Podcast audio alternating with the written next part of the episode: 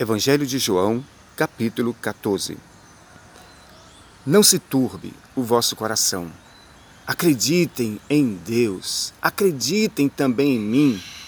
Na casa de meu pai há muitas moradas. Se não fosse assim, eu vos teria dito: Vou preparar-vos lugar. E quando eu preparar o lugar, eu voltarei para vós mesmos, a fim de que onde eu esteja, vocês também estejam. Esta porção do capítulo 14, versículo 1 e 2 de João faz parte de um contexto maior chamado contexto de despedida. Eu sugiro que você que me ouve nesta manhã leia a partir do capítulo 12, 13, 14, 15, 16 e 17. Todos esses capítulos estão amarrados em si e eles fazem parte de um contexto chamado contexto de despedida. Quando nós fazemos essa leitura a partir do capítulo 12 ao 17, nós temos uma compreensão maior das palavras e dos ensinos de Jesus. Nesta porção de hoje, nesses dois versículos, eu quero te convidar a ver Jesus como o mestre por excelência que tem empatia por aqueles que ele chama pelos seus discípulos. O que é ter empatia? Empatia é sentir a dor do outro. É prescrutar o coração do outro e ver a dor, o sofrimento, a lágrima que está escondida nos porões da alma que ninguém consegue ver a não ser o nosso Deus. Aqui nós vemos, se nós lermos o capítulo 12, por isso eu digo, é importante nós lermos, se você ler o capítulo 12, 13, você vai ver que Jesus faz declarações que trazem um desconforto para os discípulos. No capítulo 12, por exemplo, Jesus relata que a sua morte está próxima. Jesus cita uma parábola, a parábola do grão de trigo que cai na terra. Ele diz: Se o grão de trigo não caindo na terra não morrer, fica só, mas se morrer, produz muitos frutos. E nesse mesmo capítulo 12, Jesus diz: A minha alma está profundamente angustiada, mas o que eu direi?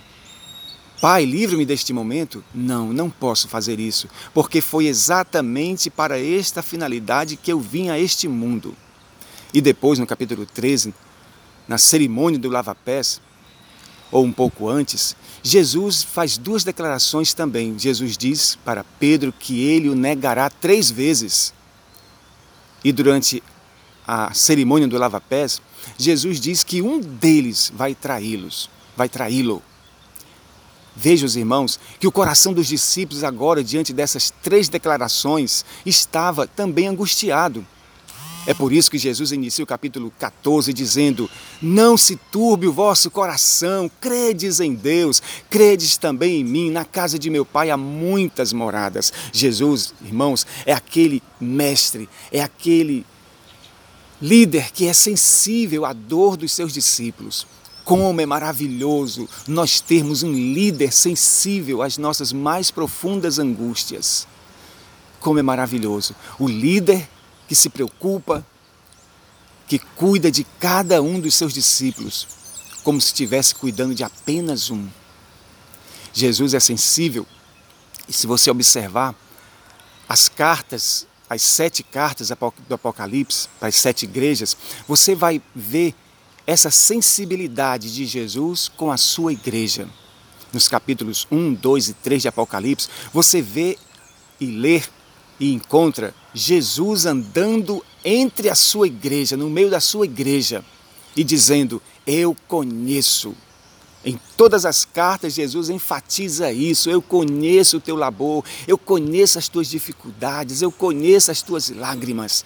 No entanto, eu quero aqui também alertar que o conhecimento profundo que Deus tem de nós há uma outra faceta, além da faceta de nos levantar, de nos erguer, além da faceta de Jesus conhecer as nossas dores para nos erguer, nos levantar, nos curar. Porque é isso que a palavra de Deus diz: se um justo cair sete vezes, sete vezes o Senhor levantará, aleluias! Mas também, nas cartas do Apocalipse, Jesus o conhecedor profundo, o líder que tem sensibilidade, tem a faceta também da repreensão a faceta do alerta. Jesus diz: Olha, se vocês não se arrependerem, se vocês não confessarem os seus pecados, eu virei não para ajudá-los, mas eu virei com uma espada de justiça do Senhor. Que alerta para nós, irmãos. Que alerta, alerta Jesus nos dá. Jesus é sensível às nossas dores, às nossas lágrimas, e essa sensibilidade de Jesus tem essas duas facetas. Não esqueçamos nunca disso que o Deus eterno e poderoso, no nome de Jesus, nos ajude nessa jornada tão cheia de altos e baixos. Às vezes estamos de pé, às vezes caídos. É por isso que a palavra de Deus nos alerta: quem está de pé, ore para que não caia. Por isso que Jesus disse lá no, na, na sua oração no Getsemane, quando ele disse para os discípulos: Vigiai e orai para que vocês não caiam, para que vocês não cedam às tentações do inimigo.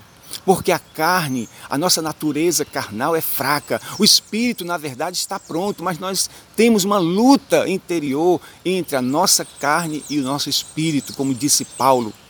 Portanto, que neste dia, nesta manhã, nós possamos estar alerta, sabendo que nós temos um Deus poderoso que conhece as nossas lágrimas, mas que também nos alerta.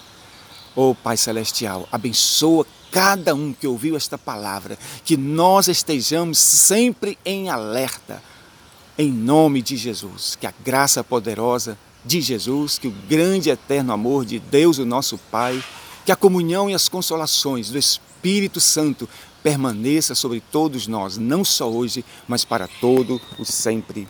Amém.